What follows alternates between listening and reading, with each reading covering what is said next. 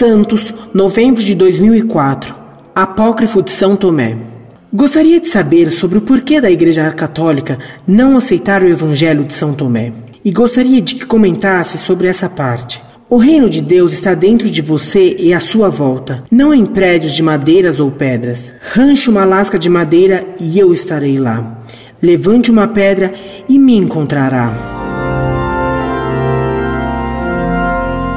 Prezado Salve Maria. O chamado Evangelho de São Tomé é um livro apócrifo. Ele falsamente se apresenta como sendo escrito por São Tomé, quando na verdade foi escrito por um gnóstico para iludir os primeiros cristãos. Sendo um pseudo-epigráfico e sendo herético, a igreja não pode aceitá-lo. A frase que você me pede para comentar é de sabor panteísta, pois dá facilmente a entender que Deus está substancialmente presente nas coisas criadas. Deus não está presente no homem como o sangue está em nossas veias. Nem está presente num pedaço de madeira, como a seiva ou as matérias que entram em sua composição. Deus está presente em toda parte, porque é o ser divino que sustenta todos os seres na existência, porque está neles presente pela ordem que estabeleceu neles e pelas leis que os governam.